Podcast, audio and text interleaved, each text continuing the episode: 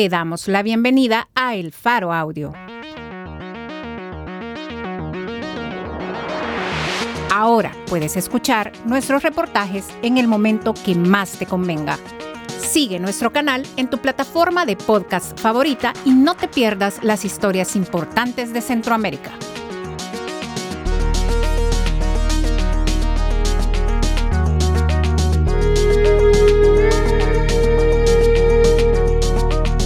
Hoy es 27 de febrero, 2023.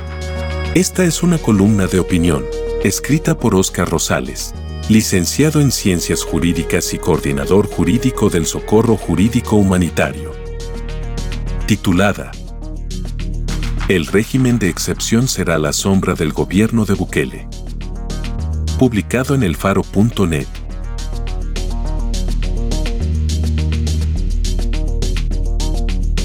El próximo 27 de marzo se cumplirá un año de la instalación del régimen de excepción.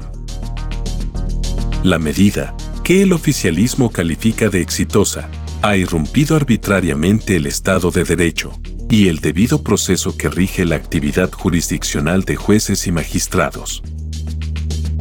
El régimen de excepción como medio de solución a los grandes problemas sociales está lejos de ser el ideal. Es una sombra muy oscura que, en su avance, ha cometido graves violaciones a los derechos humanos, y casi un centenar de personas ha muerto en prisión, sin que hasta ahora haya habido indicios de reparación a las víctimas inocentes por los daños. Su prórroga indefinida, más que una estrategia definida, parece que pretende ocultar las graves acusaciones sobre violaciones a derechos humanos de miles de personas y familias que han caído en las redes arbitrarias del sistema antidemocrático. Los informes oficiales del gobierno sobre detenciones, presentado al 31 de diciembre del 2022, reportaron un total 62.972 personas capturadas y puestas en prisión por órdenes de jueces especializados por supuestamente, estar implicados en delitos de asociaciones ilícitas y pertenencia a pandillas, sin investigación previa y sin orden judicial de jueces y fiscales. Este mismo informe señala que actualmente se encuentran en detención provisional un total de 1.082 adolescentes, 918 niños y 164 niñas, situación que hasta ahora no ha generado la intervención de ningún organismo nacional ni internacional ante las autoridades para verificar la situación de este segmento de población en las cárceles o centros de internamiento en todo el país.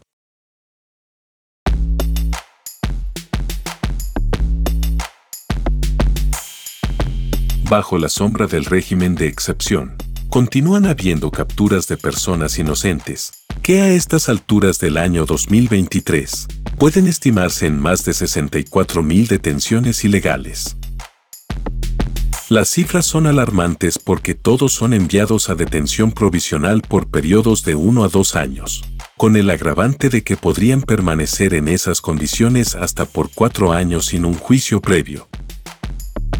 El Estado, como garante de la seguridad nacional, tiene límites determinados por las leyes internas y el derecho internacional humanitario. No es absoluto.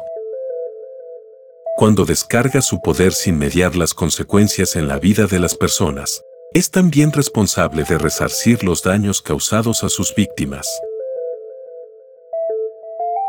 En la Oficina de Socorro Jurídico Humanitario, Hemos atendido y documentado más de 1.400 denuncias de violaciones a derechos humanos de personas inocentes, capturadas por agentes del Estado desde el inicio del régimen de excepción. Estas dan cuenta de cómo la inobservancia del deber autónomo de garantía de los derechos humanos, particularmente atribuidas a la policía y el ejército, los convierte en los mayores victimarios. En los centros penitenciarios, la situación empeora. La gravedad del hacinamiento carcelario, condiciones de higiene deplorables que favorecen la proliferación de enfermedades transmisibles, la falta de controles médicos permanentes y el impedimento de hacerles llegar los medicamentos enviados por sus familiares, a quienes padecen enfermedades crónicas, son algunos de los factores que enfrentan los miles de personas que han sido capturadas injustamente y a las que el gobierno llama margen de error. Margarita, una mujer a la que llamaré así por motivos de seguridad, es hermana de un joven capturado en el mes de mayo y ha expresado que está siendo hostigada por agentes de la Policía Nacional Civil. Hasta octubre de 2022, su casa había sido registrada en 30 ocasiones, en donde, entre otras cosas, encontraron la copia de recibido de la solicitud de habeas corpus que ha pedido a la Sala de lo Constitucional de la Corte Suprema de Justicia. Según su relato, los policías lo tomaron, lo rompieron, lo patearon con sus botas y le dijeron, esto es una basura. Un segundo caso que conocemos es el de Cordelia, también un anónimo, quien fue capturada en abril de 2022 de forma arbitraria e ilegal en su casa. Fue enviada a cárcel de mujeres, en donde estuvo recluida por ocho meses. Sobre los maltratos de los que fue objeto durante su estancia en prisión, Cordelia cuenta que el subdirector del reclusorio se dirigía a ellas de manera revictimizante, diciéndoles que nadie recibe alimentos si la familia no entrega los paquetes, y que nadie que salga hacia el hospital regresa al penal. Además, la tortura mental a quienes son madres es diario. Les dicen que a sus hijos ya los mataron, y que ellas no saldrán y cumplirán largas condenas. Esto es una flagrante violación al derecho a la dignidad de la persona humana, la vida y la igualdad. Un tercer caso, y uno de los más destacables, es la captura de la familia Sandoval en Tacuba, Aguachapán. Seis miembros de esa familia fueron detenidos y encarcelados arbitrariamente, y a partir de entonces, 22 niños y niñas, a expensas de familiares cercanos, sufren las consecuencias de la mutilación familiar que el régimen del presidente Bukele ha implementado, bajo premisas de carácter político represivo estatal.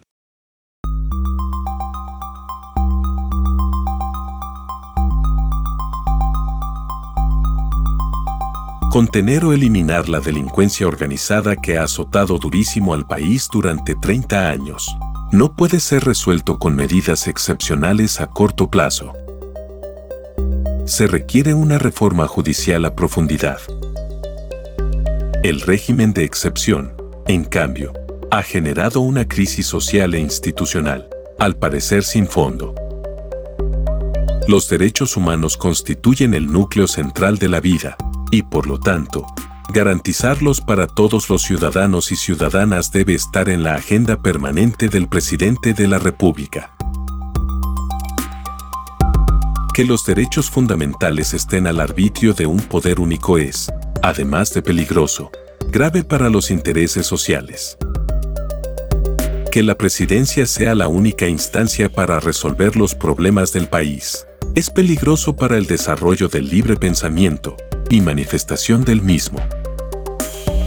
Además, profundiza la desigualdad social y crece la discriminación, la cual genera más pobreza.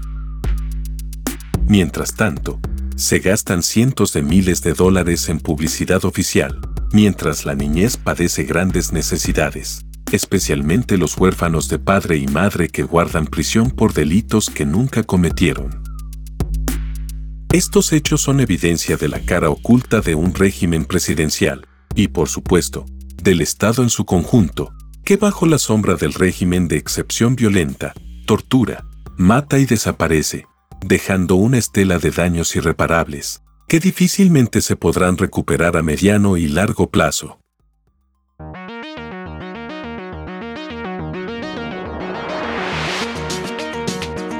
El régimen de excepción será la sombra del gobierno de Bukele. Por Oscar Rosales. Editora, María Luz Noches. Producción y musicalización por Omnium. Gracias por escuchar esta historia. Si te parece valioso nuestro trabajo, apóyanos para seguir haciendo periodismo incómodo. Sé parte de nuestra comunidad de excavación ciudadana desde un dólar a la quincena. Ingresa a apoya.elfaro.net.